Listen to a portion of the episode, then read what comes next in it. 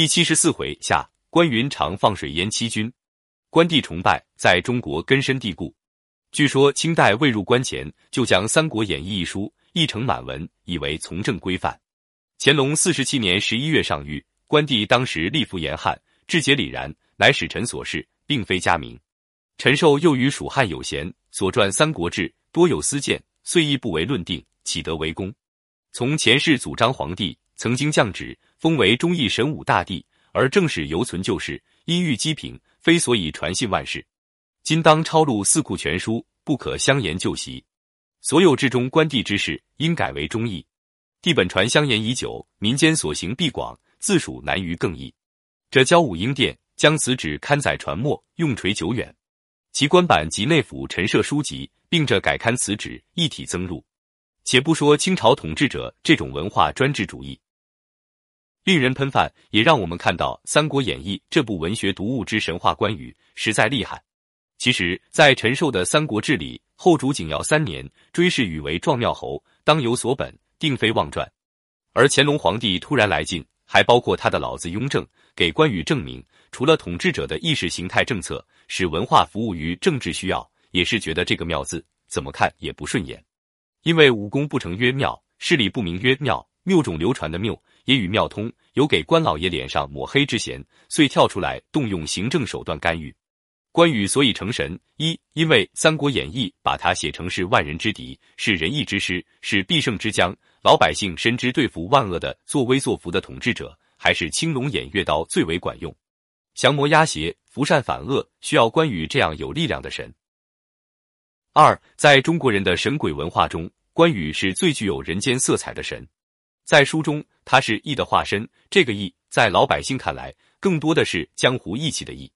施之以恩，报之以德，款之以情，还之以义。这义正是那些毫无安全感的小民们所祈求的相互之间的盟契基础。三，而且关羽的义与正义、大义不完全是同一范畴的概念，而是以他自身的价值观、利害观为标准的。无论你是谁，刘备也好，曹操也好，只要一片真心，以诚相待过我，那你在危急中，我必能拔刀相助，豁出身家性命，虽万死而不辞来回报。这也正是人们不敬别的神，独敬关羽的缘故。从帝王的角度，需要这样忠心不二的神，鼓舞民心，激励士气，以利于实施统治；从百姓的角度，需要这样仗义正直的神，庇护弱者，保佑良善，得到信仰的力量。由此也可以了解这部古典文学永盛不衰的原因了。小说造神，只有这部《三国演义》是当之无愧的成功范例。小说的一个人物能够跳出小说文本，变成一个更高大、更威武的神灵，名垂万世，不能不说是作家创造出来的文字奇迹。可历史上的关老爷离神很远，只是一个俗之又俗的凡人。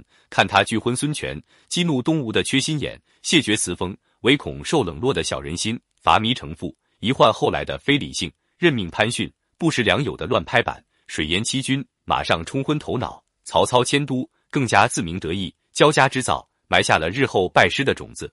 其实，在这个世界上，人尽其才只是一个美好的理想。有本事的人不一定能得到一份好工作，同样，没有什么才干的人却能得到一份好差事。关羽绝非帅才，正如刘备当不了一国之主那样，二三流演员。担纲主角是相当吃力的，关羽打仗是一把好手，但治理荆州，让他镇守南郡、长沙郡、零陵郡、武陵郡、贵阳五地，实在是他挑不起的重担。汉献帝建安二十年，孙权、刘备协议平分荆州，以湘水划界，即分江夏郡、长沙郡、贵阳郡于孙权，分南郡、零陵郡、武陵郡于刘备。举足轻重的关键地区、关键时期、关键职务。加之他很不谦虚，加之他感情用事，加之他满脑袋个人英雄主义，加之背着过五关斩六将的包袱，不败何待？